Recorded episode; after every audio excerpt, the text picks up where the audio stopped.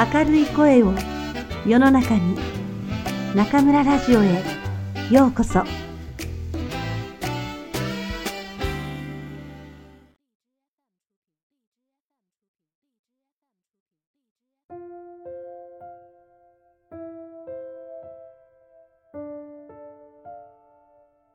生き方。稲森和夫。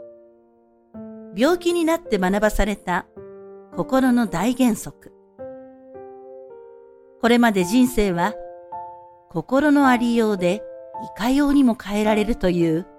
人が生きるための大原則について述べてきましたが、実は私の人生は失敗と挫折の連続で何度も痛い目に遭いながらその法則を思い知らされたというのが実情です。若い頃の私といえば、やることなすこと、ことごとくうまくいかず、こういう方向に行きたいと希望して、叶うことは一度もありませんでした。どうして自分の人生はうまくいかないのか、なんて運の悪い男だと、天に見放されたように思い、不平不満を募らせ、世を拗ねたり恨んだりしたことも再三でした。そんな砂鉄を繰り返す人生の中で、すべては自分の心が引き起こしたものであると、徐々に悟っていったのです。最初の挫折体験は、中学受験の失敗でした。ついで、その直後に結核に侵されました。当時、結核は不治の病であり、さらに私の家系は、おじ二人、おば一人を共に結核で亡くすという結核家系でした。俺も血を吐いて、もうじき死ぬのか。まだ幼い私は打ちのめされ、微熱の続くだるい体を持て余し、儚い気持ちに苛まれながらも、病の床に伏せるほかに、法とはありませんでした。その時、隣の家のおばさんが、不憫に思ったのでしょう。これでも読んでみなさいと、成長の家の創始者である、谷口正治さんの生命の実相という本を貸してくれました。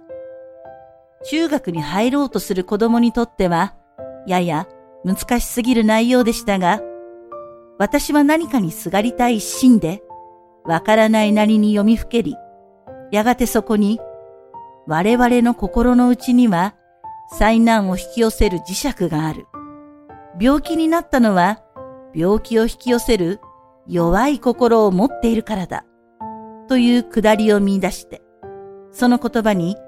釘付けになりました。谷口さんは、心の様相という言葉を使って、人生で出会う事柄は、みんな自分の心が引き寄せたものである。病気もその例外ではない。すべては心の様相が現実にそのまま投影するのだということを説いておられました。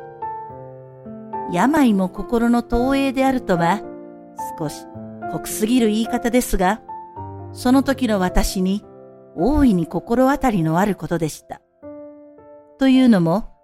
おじが結核にかかり、自宅の離れで療養している時、私は感染を恐れるあまり、いつもおじが寝ている部屋の前を鼻をつまんで走り抜けていたからです。一方父は付き添って看病を怠らず、私の兄もそんなに簡単に移るものかと平然としていました。つまり、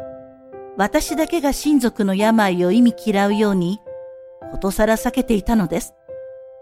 その天罰が下ったかのように、父も兄も何ともないのに、私だけが映ってしまった。ああ、そういうことかと私は思いました。避けよう、逃げようとする心、病気をことさら嫌う私の弱い心が災いを呼び込んだのだ。恐れていたからこそ、その通りのことが我が身に起こっ。否定的なことを考える心が否定的な現実を引き寄せたのだと思い知らされたのです。なるほど、心の様相が現実そのものなのだと。少年の私は、谷口さんの言葉を痛感し、自らの振る舞いを反省して、それからは、なるべく良いことを思おうと誓いました。しかし、そこは主世凡人の悲しさで、心のあり方はなかなか改まらず、